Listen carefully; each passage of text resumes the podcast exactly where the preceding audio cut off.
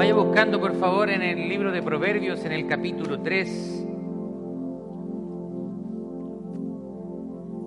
Libro de Proverbios en el capítulo 3. Vamos a continuar nuestra serie.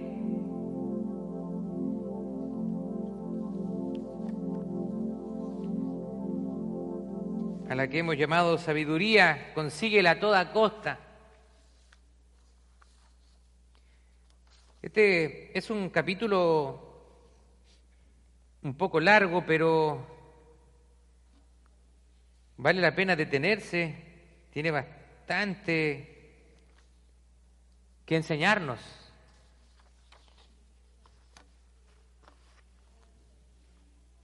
Yo creo que me acompañe, por favor, vamos a leer el capítulo completo.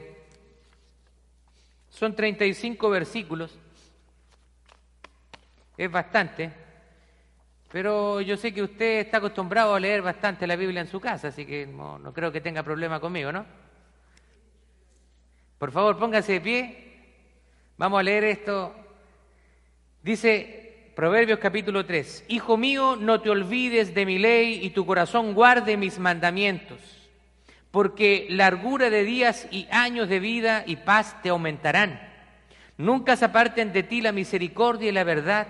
Átalas amárralas a tu cuello, escríbelas en la tabla de tu corazón y hallarás gracia y buena opinión ante los ojos de Dios y de los hombres. Fíate de Jehová de todo tu corazón y no te apoyes en tu propia prudencia. Reconócelo en todos tus caminos y Él enderezará tus veredas. No seas sabio en tu propia opinión. Teme a Jehová y apártate del mal, porque será medicina a tu cuerpo y refrigerio para tus huesos. Honra a Jehová con tus bienes y con, tus, y con las primicias de, los, de todos tus frutos, y serán llenos tus graneros con abundancia, y tus lagares rebosarán de mosto. No menosprecies, hijo mío, el castigo de Jehová, no te fatigues de su corrección, porque Jehová al que ama castiga, como el Padre al Hijo que quiere. Bienaventurado el hombre que haya la sabiduría, y que obtiene la inteligencia, porque su ganancia es mejor que la ganancia de la plata, y sus frutos más que el oro fino. Más preciosa es que las piedras preciosas, y todo lo que puedes desear no se puede comparar a ella. Largura de días está en su mano derecha, en su izquierda riquezas y honra. Sus caminos son caminos deleitosos y todas sus veredas paz. Ella es árbol de vida a los que de ella echan mano. Y bienaventurados son los que la retienen. Jehová con sabiduría fundó la tierra, afirmó los cielos con inteligencia. Con su ciencia los abismos fueron divididos y destilan rocío los cielos. Hijo mío, no se aparten estas cosas de tus ojos, guarda la ley y el consejo y serán vida a tu alma y gracia a tu cuello. Entonces andarás por tu camino confiadamente y tu pie no tropezará. Cuando te acuestes no tendrás temor, sino que te acostarás y tu sueño será grato. ¿A quién le gusta dormir tranquilo? A todos, ¿o no? Cuando usted tiene un corazón limpio, una conciencia tranquila, usted puede dormir en paz. Versículo 25, no tendrás temor de pavor repentino, ni de la ruina de los impíos cuando viniere, porque Jehová será tu confianza y Él preservará tu pie de quedar preso. No te niegues a hacer el bien a quien es debido cuando tuvieres poder para hacerlo. No digas a tu prójimo, anda y vuelve y mañana te daré cuando tienes contigo que darle. No intentes mal contra tu prójimo, que habita confiado junto a ti. No tengas pleito con nadie sin razón, si no te han hecho agravio. No envidies al hombre injusto, ni escojas ninguno de sus caminos, porque Jehová abomina al perverso, mas su comunión íntima es con los justos. La maldición de Jehová está en la casa del impío, pero bendecirá la morada de los justos.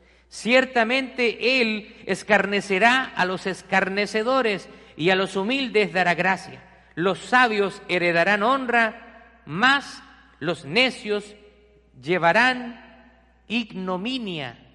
Esa palabra un poquito ignominia es vergüenza pública. Señor, te damos gracias en esta tarde. Bendice tu palabra, Señor, bendice la exhortación de esta. Señor, abre nuestros corazones para lo que usted tenga para entregarnos el día de hoy. Señor, te pido que bendigas a tu pueblo, que nos hemos reunido en este día, en el nombre de Jesús. Amén. Tome asiento, por favor. Bueno, vamos a, ver el capítulo 3 este día y vamos a hablar acerca de la confianza.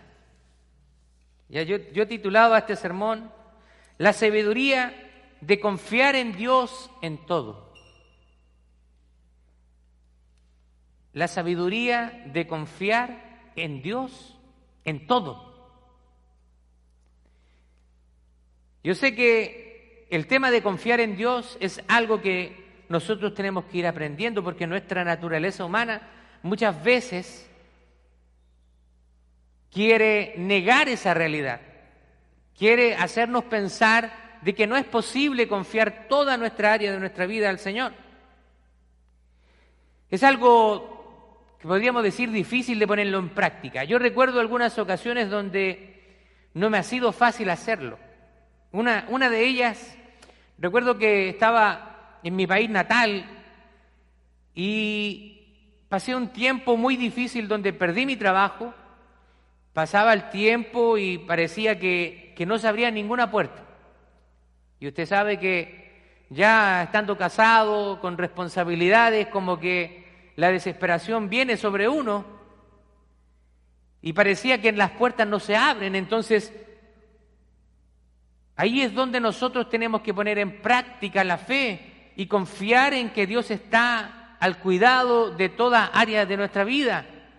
Pero a veces es fácil decirlo, pero estar en el momento no es fácil confiar en Dios. Tenemos que admitir de que no es algo fácil, porque a la verdad dice la palabra de Dios que el espíritu está dispuesto, pero la carne es débil. Interiormente y con nuestro corazón estamos queriendo confiar en Dios, pero nuestra carne, nuestra parte humana, nos dice que no es posible. Y empiezan a haber preguntas a nuestra mente, pero ¿cómo? Han pasado días, han pasado semanas, no llega la respuesta de Dios, ¿cómo sigues confiando en Dios? Y más encima, nuestro enemigo, el diablo también, lanza sus dardos de fuego a nuestra mente, poniendo dudas acerca de nuestra confianza en Dios. Así que probablemente usted esté de acuerdo conmigo que no es fácil confiar en, en Dios, no es algo fácil, es algo que tenemos que nosotros aprender. Aprenderlo con diferentes circunstancias, muchas veces con las caídas aprendemos a confiar en Dios. Me gustaría comenzar con una historia que puede ilustrar el tema de poner la confianza en Dios. Había hace un, un par de años atrás un famoso trapecista y equilibrista que organizó un espectáculo al cual acudió mucha gente. El escenario era nada más ni nada menos que las cataratas del Niágara, sobre la cual había sido instalada una cuerda floja para que el hombre la cruzara luego de acercarse a la gente y les preguntó si ellos creían que él podía lograrlo. Nadie dudó que lograría hacerlo conociendo las grandes hazañas que había hecho este hombre. Luego de tomar su vara, caminó por la cuerda de un lugar a otro y volvió sin sufrir ningún daño. La gente gritaba y lo aclamaba. Luego el hombre se volvió al público y trayendo consigo una carretilla de carga, preguntó a un espectador si él creía que podía cruzar nuevamente con esa carretilla. A lo que el espectador no dudó en responder que no tenía ninguna duda de que él lo lograría. Luego, el trapecista volvió a mirar al mismo hombre y esta vez le preguntó si él estaría dispuesto a que él lo llevara en la carretilla y cruzaran juntos por la cuerda. A lo que el espectador, que no dudaba de sus hazañas, respondió con un contundente no.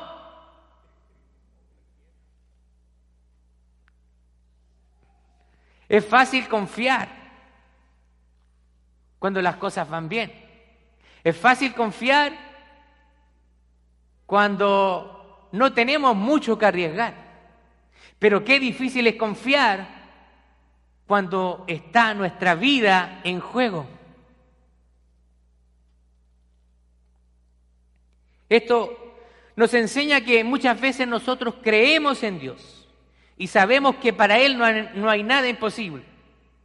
De hecho, la palabra de Dios dice, habrá algo imposible para Dios, porque para Dios todas las cosas son posibles. Así que usted sabe esa palabra, usted la conoce, usted sabe muchos versículos que hablan del poder de Dios.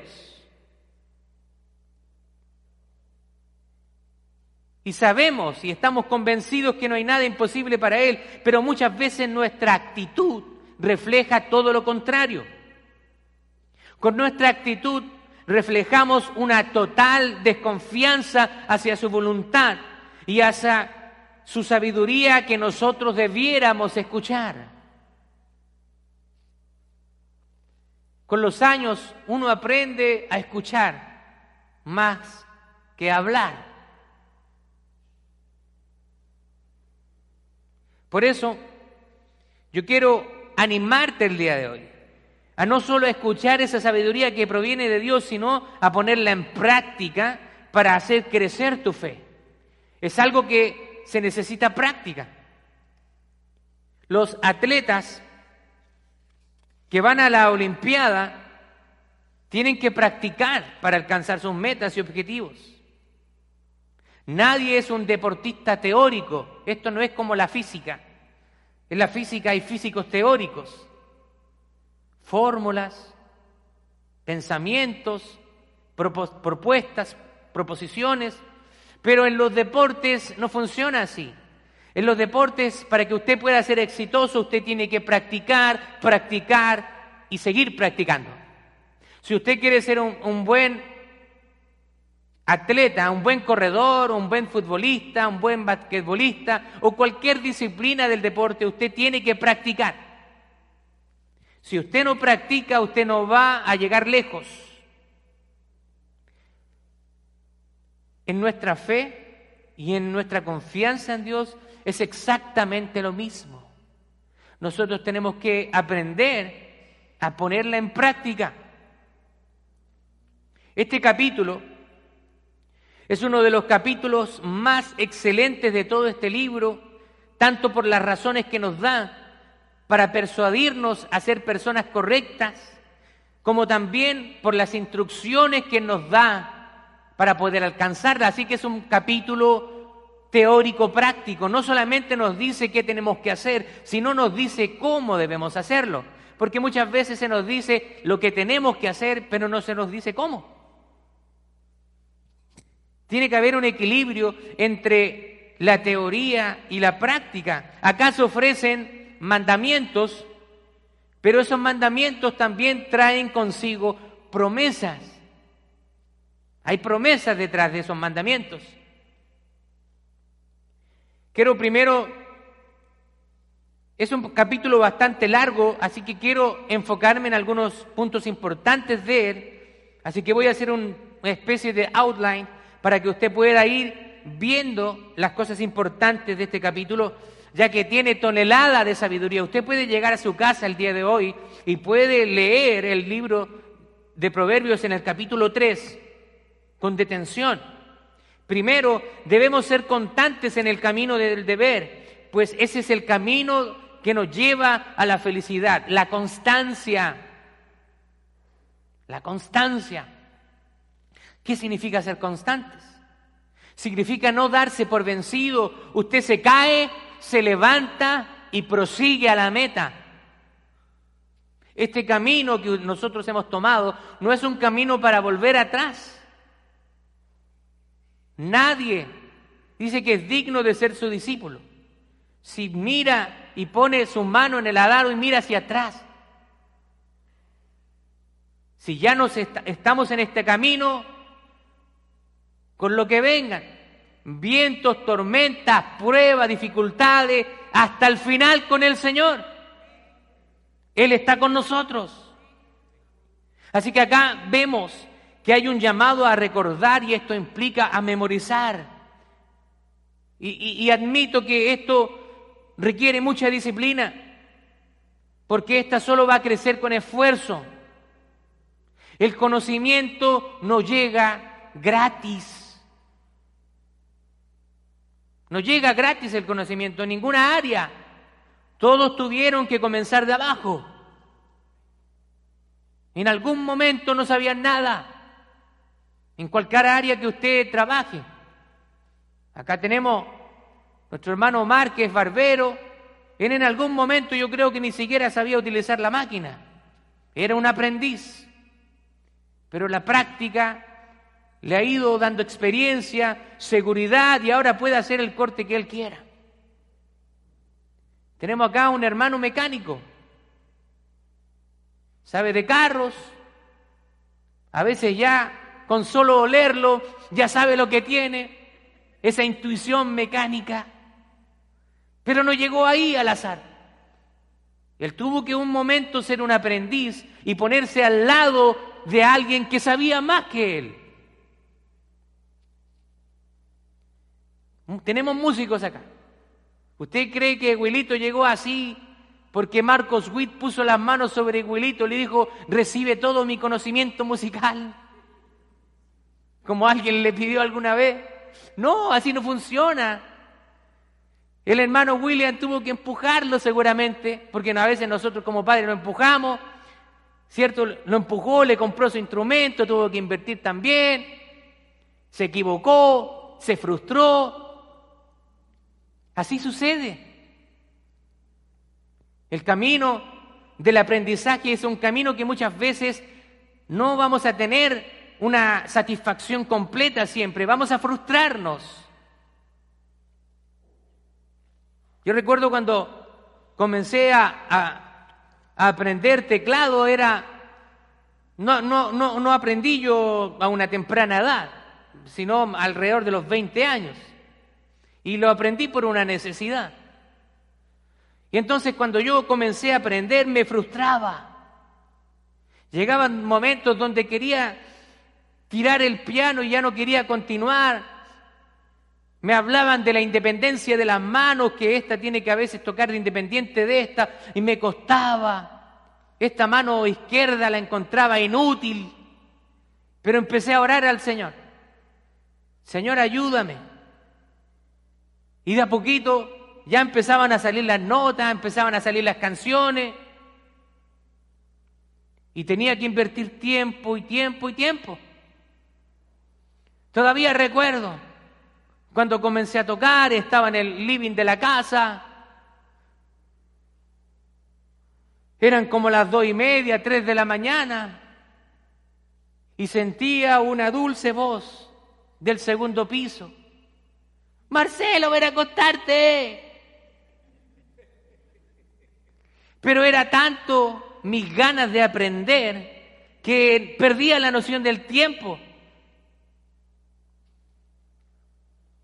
Ya después de un mes, ya la tenía aburrida mi esposa con la misma canción. Pero que así es cuando uno aprende, se aprende una canción y la quiere tocar todo el día la anda cantando, la toca. Porque cuando tú estás en un aprendizaje probablemente las otras personas no te entiendan. Pero tú estás entusiasmado porque tú estás aprendiendo. Así que no te frustres, no te canses de aprender, no te canses de perseverar en el Señor. Ahora, es interesante que acá nosotros en el Antiguo Testamento también se utiliza la palabra guardar como sinónimo de obedecer. Al igual como Jesús en el Nuevo Testamento, aquí, Hijo mío, guarda, guarda mis mandamientos.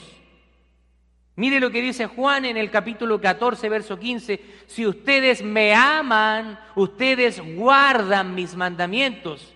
Y no significa que usted va a guardar la Biblia en su bolso, sino que esa palabra guardar tiene la idea de obedecer.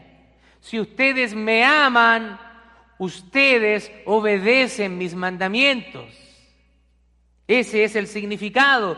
Ahora, esa actitud dice que trae gracia entre Dios y a los hombres. Porque una persona piadosa de Dios es una persona que trae ¿cierto? Ante los ojos de Dios, Dios lo mira con agrado, pero también las personas lo ven con agrado. Una persona ejemplar es mirada por los hombres con agrado. Mire lo que dice Mateo capítulo 5, verso 16.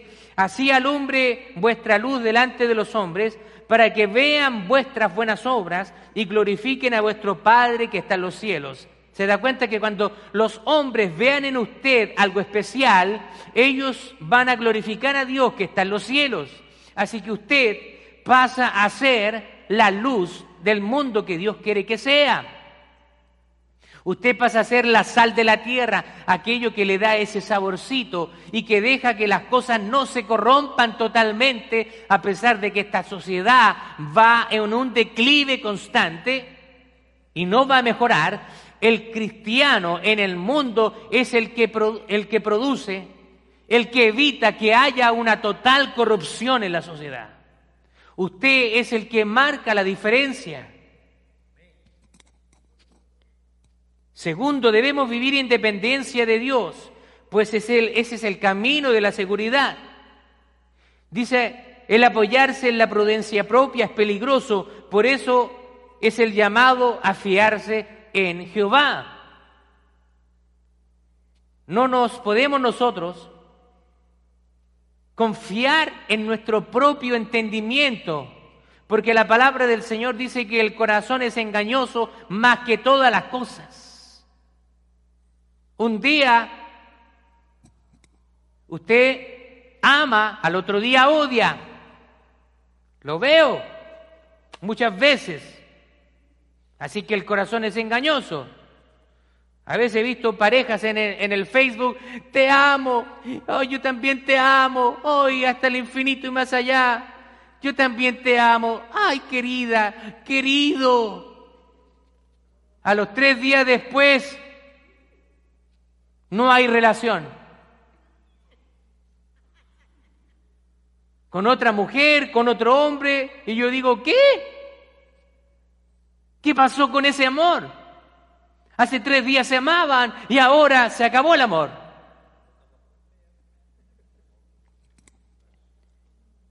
Así que nosotros no podemos confiarnos en nuestro corazón, sino confiar en la palabra del Señor. La palabra del Señor es la que trae para nosotros un consejo sabio. Todos nosotros necesitamos consejos. Necesitamos escuchar de la sabiduría tanto de Dios como también de otras personas. Acá en la iglesia nosotros tenemos un gobierno de ancianos.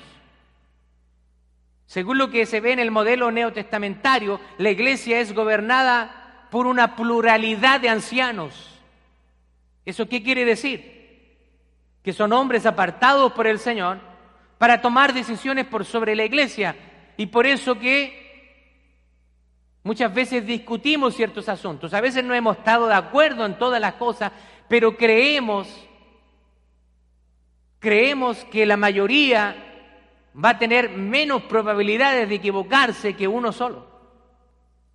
Así que si yo no estoy de acuerdo con mi equipo pastoral, pero todos los demás están de acuerdo en algo, en algún momento voy a tener que yo ¿cierto? Entender de que probablemente mi punto de vista está equivocado.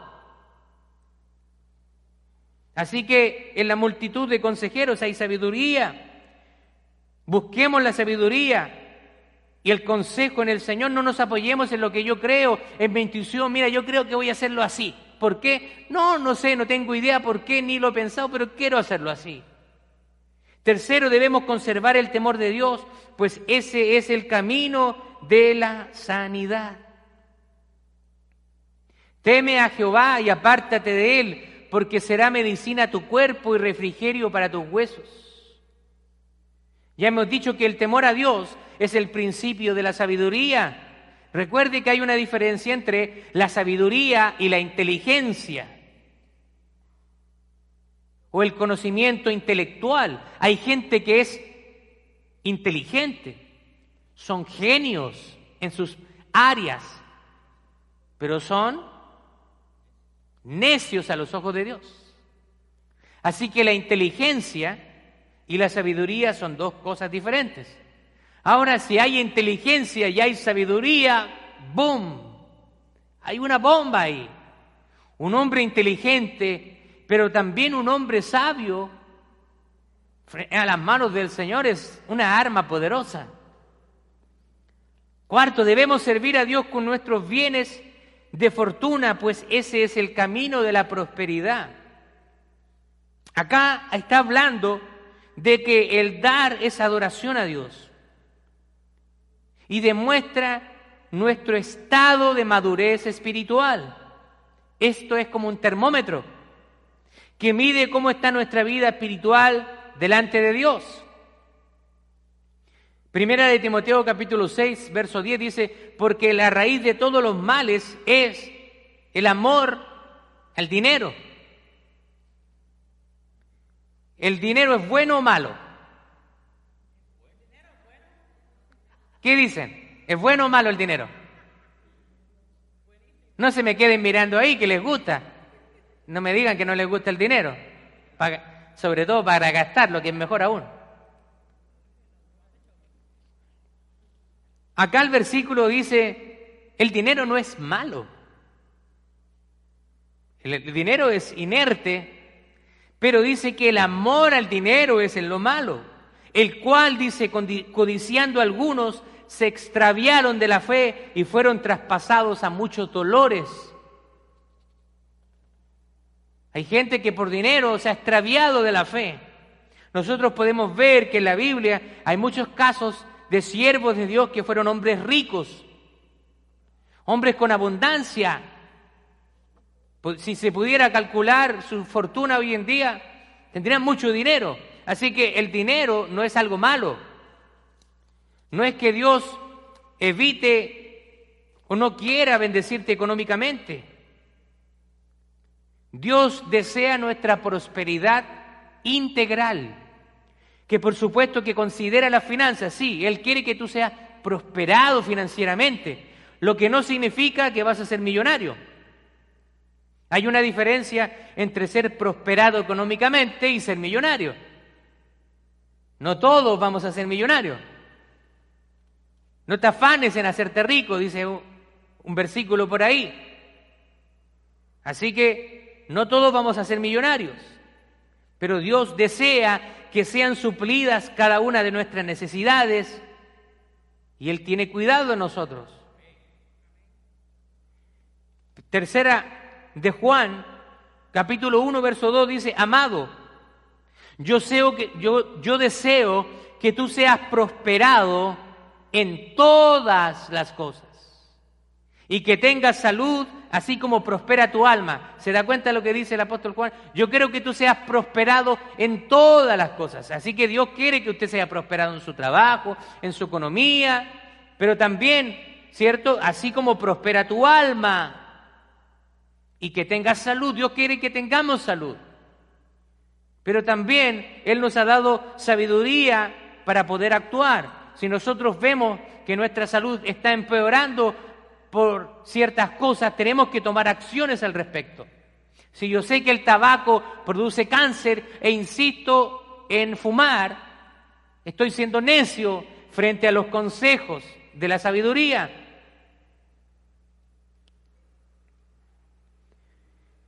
Hemos de soportar con paciencia nuestras aflicciones, pues ese es el camino de la comodidad.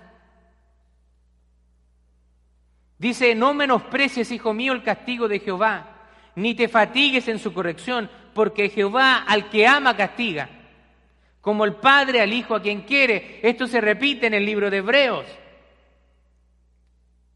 ¿A quién le gusta que lo castiguen? A nadie. Todos hemos recibido en algún momento un castigo. ¿Cierto? Cuando, cuando vivíamos con nuestros padres, nuestros padres nos, nos quitaban lo que más nos gustaba.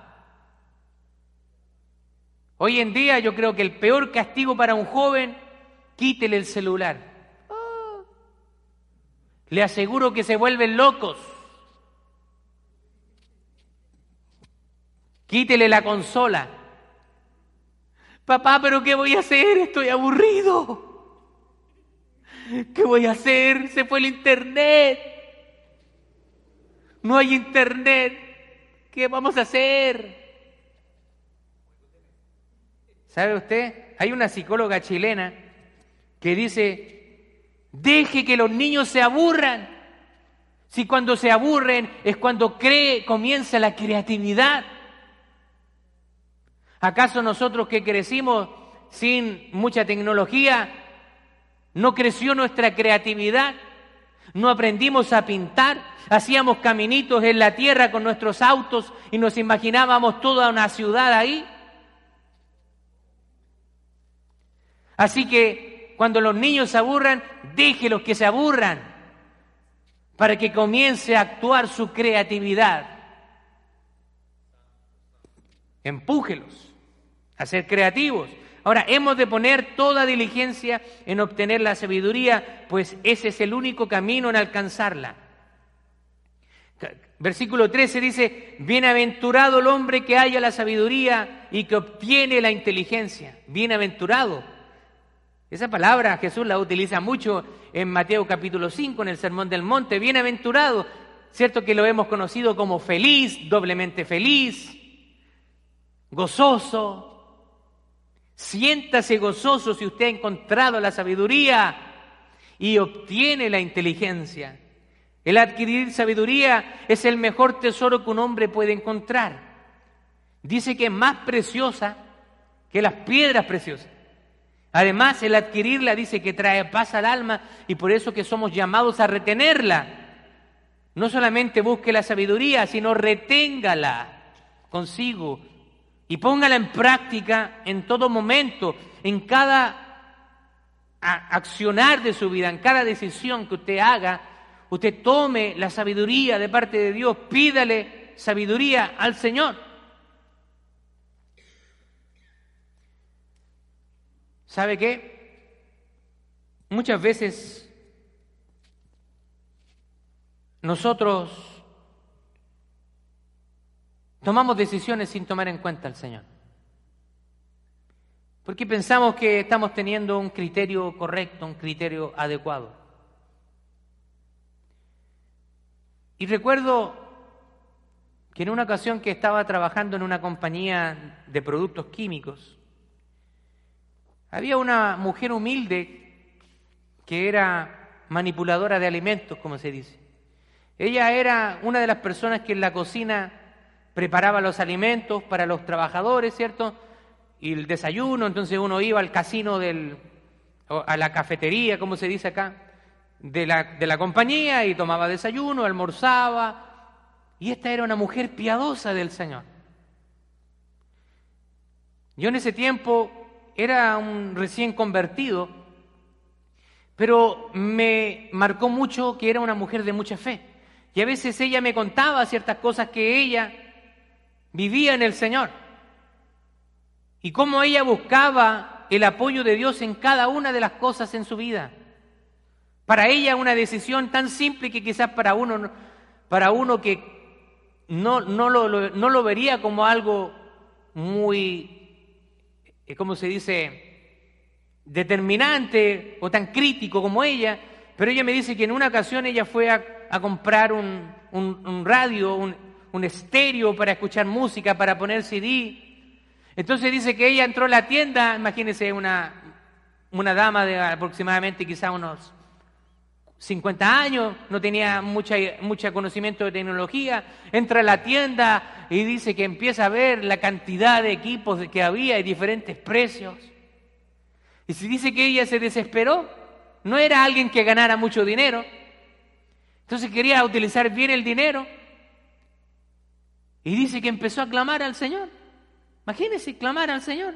Uno podría decir, pero, pero ¿cómo? Simplemente elija el que está más barato, esto y... Pero para ella era algo crítico. Y ella comenzó a clamar al Señor en ese momento. Dice, cuando se acerca un joven y la comienza a ayudar, le dice, mire, yo tengo este dinero y quiero comprar un equipo para escuchar música en mi casa, alabanza. Y, se encuentra que el joven era un joven cristiano. Y le dice, ¿sabe qué? Yo tengo lo que usted necesita. Para el presupuesto que usted tiene y le voy a llevar, le voy a dar para que usted se lleve un equipo de buena calidad. Yo la voy a ayudar. Venga conmigo. Y dice que ella se llevó ese equipo componente para su casa. Y dice que sentía su corazón con regocijo porque ella había visto en un momento que estaba desesperada, desorientada, pero en un momento algo que para uno podría ser tan sencillo para alguien que sabe tecnología, para ella que no lo sabía, Dios trajo la respuesta en ese momento. Quizás nosotros no pedimos sabiduría en algunas cosas donde creemos que tenemos sabiduría, pero en otras tenemos que pedir sabiduría. Tenemos que pedir al Señor que nos ayude a tomar buenas decisiones, que nos ayude a no equivocarnos, a tomar el camino correcto.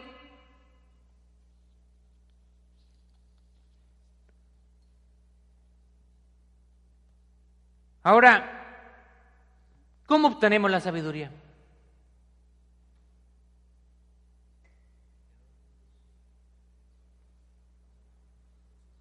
¿Cómo obtenemos la sabiduría? Pase tiempo con Dios. Órele al Señor. Pídasela. A mí me marcó cuando leímos el pasaje donde Salomón le pide al Señor sabiduría. En el Nuevo Testamento también dice, el que quiera sabiduría, pídasela a Dios. Así que esto no es una coincidencia. Yo estoy pidiendo sabiduría al Señor. Quiero que Él me dé sabiduría. Quiero tomar esa determinación de Salomón, de pedir sabiduría, porque si yo pido sabiduría, todas las cosas que están alrededor de mí van a poder ser mejor. Si yo soy sabio para tomar determinaciones, me va a ir bien. ¿Cómo lo obtenemos? Pase tiempo con Dios. Lea la palabra de Dios. La palabra de Dios es una espada más cortante que una espada de dos filos. Dice que penetra hasta lo más profundo de los tuétanos, de los huesos, hasta partir el alma. ¿Sabe qué? La palabra del Señor nos confronta y nos saca a, a la realidad de las cosas. A través de la palabra del Señor nosotros obtenemos la sabiduría. Pero es necesario deshacerse de la flojera, deshacerse de la holgazanería,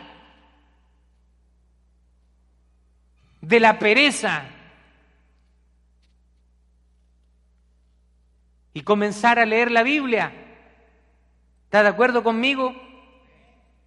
Nos da pereza muchas veces. Preferimos hacer otras cosas en vez de sentarnos y tomar aunque sea 30 minutos y leer la palabra del Señor. 30 minutos, a lo mejor estoy pidiendo demasiado, 15 minutos. Y podría seguir bajando. Estoy seguro si a la mayoría de ustedes le pregunto qué capítulo de la Biblia leyó esta semana, voy a pillar a muchos que no lo hicieron. Séptimo, hemos de gobernarnos con todas las normas de sabiduría. Dejemos que Dios gobierne todas nuestras áreas de nuestra vida, pues ese es el camino de la tranquilidad. Versículos 21 en adelante. Dice, Hijo mío, no se aparten estas cosas de tus ojos, guarda la ley y el consejo, y será vida eterna y gracia a tu cuello. Dice, entonces andarás por tu camino confiadamente y tu pie no tropezará. Cuando te acuestes no tendrás temor.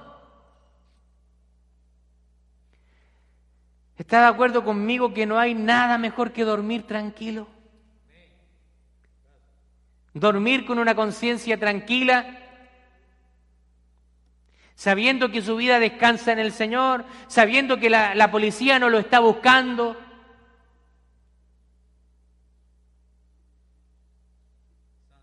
sabiendo de que no tiene nada de qué temer.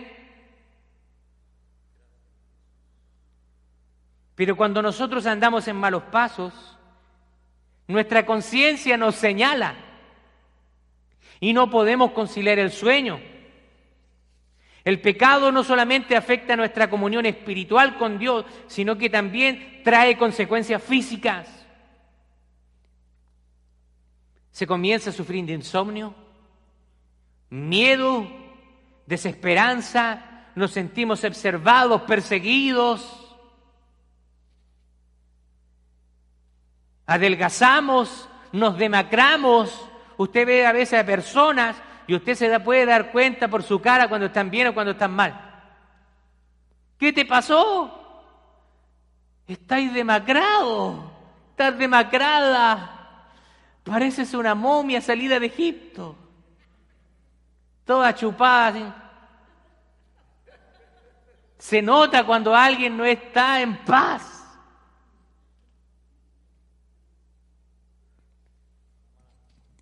Se nota en el semblante.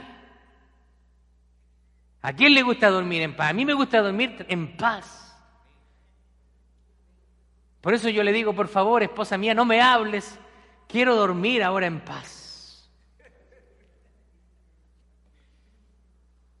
Nos gusta dormir en paz. Claro que queremos dormir en paz, sabiendo de que nuestro, toda nuestra área de nuestra vida descansan en las manos del Señor y no tenemos nada de qué temer. Por último ya, para terminar, hemos de hacer a nuestro prójimo todo el bien que podamos sin ningún mal. Y esto va de acuerdo a lo que dice el Señor. Amen a sus enemigos, hagan bien a quienes les maldicen, no paguen mal por mal. No es fácil, pero es necesario, porque de esa manera estamos haciendo la voluntad de Dios. Si alguien le ha dañado en su vida, perdone, perdónelo o perdónela y olvide. Deje atrás esa circunstancia, no siga haciendo que haya un estorbo en su relación con el Señor. Jesús en el Sermón del Monte dijo, capítulo 5, verso 42, al que te pida, dale, y al que quiera tomar de ti prestado, no se lo rehuses. No sea tacaño, no sea egoísta, y como dicen los mexicanos, no sea codo. Como dicen en mi país, no sea manito de bebé o manito de guagua. Usted ha visto los bebés cuando usted se acerca, siempre están con las manitos cerradas. No sea manito de bebé, sea generoso, sea bondadoso. Que poderoso Dios para bendecirlo sobreabundantemente más de lo que pedimos, entendemos por el poder de su Espíritu Santo. Vamos a ver algunas verdades prácticas para terminar. Algunos atributos divinos que nos favorecen en todo momento son el temor a Jehová, respeto a Jehová, ya lo hemos visto, nos lleva a la humildad, a reconocer de que Dios es Dios y nosotros somos simples seres humanos insignificantes ante la gloria poderosa de un Dios grande. Nos da medicina para el alma, nos brinda descanso en el camino.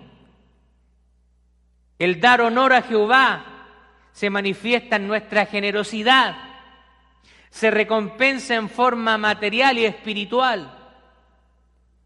La disciplina a Jehová tiene el fin de beneficiarnos y da garantías del amor divino hacia nuestra vida.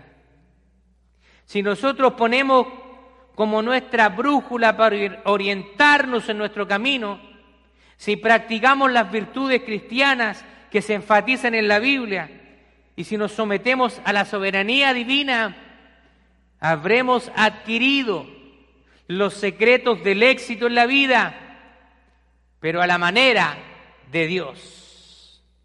Recuerde lo que dijo el Señor. No hagamos tesoros aquí en la tierra, donde el moho, la polilla destruyen, sino que hagamos tesoros allá en el cielo, donde se están acumulando, donde Dios nos va a recibir un día. ¿Quién no quiere que el Señor nos reciba un día y nos diga, buen siervo y fiel? En lo poco fuiste fiel. Te dio un trabajito pequeñito, pero fuiste fiel. Fuiste responsable. Aportaste para mi obra sin excusas de que tenías un sueldo muy pequeño. Fuiste fiel. No te di muchos talentos, pero el que te di lo usaste para bendecir y edificar mi iglesia. Eres un siervo fiel. Sobre poco fuiste fiel, sobre mucho te pondré. Entra en el gozo de tu Señor.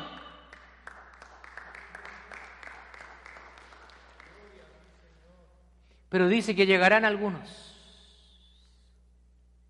Señor, sanamos enfermos en tu nombre, echamos demonios fuera en tu nombre, Señor.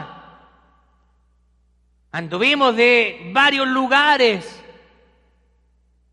hablando de ti. ¿Y qué va a decir el Señor? Apartaos de mí, no os conozco hacedores de maldad. Yo creo que cada uno de nosotros quiere ser ese siervo fiel, que aunque sea en lo poquito, le hemos sido fiel al Señor. Si el Señor te ha dado mucho, si el Señor te ha dado poco, séle fiel en eso. Y no me refiero tan solo al área material, porque siempre lo pensamos por el área material, de cuánto dinero te ha dado, sino en todo lo que Él te ha dado. Familia, hijos, casa. En todo lo que Él te ha dado, sé fiel al Señor. Busca la sabiduría y vas a encontrar satisfacción para tu alma. Quiero hacerle una confesión. Y ya creo que el grupo pueda ir subiendo.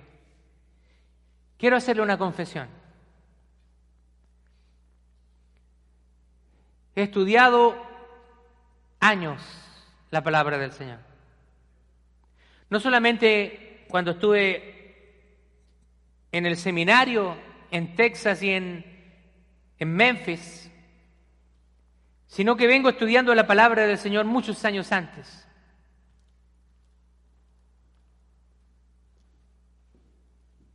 Y me doy cuenta que mientras más estudio la palabra del Señor, mientras más conozco al Señor, me doy cuenta cómo más soy transformado a través de Él. Puedo mirar hacia mi pasado y puedo ver cómo cometí errores. Puedo ver cómo tomé malas decisiones estando en los caminos del Señor.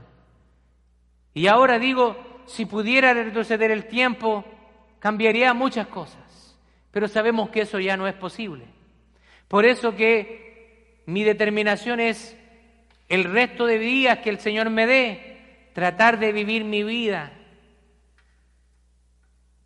de la mejor manera posible, tratando de buscar en todo momento esa sabiduría que viene de parte de Dios. Ya he sacado la terquedad de mi vida y le digo al Señor, Señor, lo que usted quiera, lo que usted desee, usted enséñeme. Él ya me ha demostrado que la manera en que yo hago las cosas, si no le consulto, siempre me voy a equivocar. Pongámonos de pie, vamos a orar al Señor. Padre Celestial, te pido en el nombre de Jesús, Señor, que puedas ayudarnos en esta hora, Señor. Señor, nosotros necesitamos conocerte, conocerte más a ti, conocer más de tu palabra. Necesitamos, Señor, obtener la sabiduría que proviene de ti, pero no solamente obtenerla, queremos ponerla en práctica, Señor. Ejercitarla. Señor, como el apóstol Pablo le decía a Timoteo, ejercítate la fe. En lo que aprendiste, ejercítalo, ponelo en práctica para que crezcas día a día. Señor, te pido en el nombre de Jesús que nos bendiga, Señor. Que saques de nosotros toda autosuficiencia, todo orgullo, toda altanería. Sácala, Señor, de nosotros. No somos nada sin ti. Simplemente somos polvo, somos tierra. Pero contigo, Señor, estamos completos. Gracias, mi Señor. Bendícenos en el nombre de Jesús. Amén.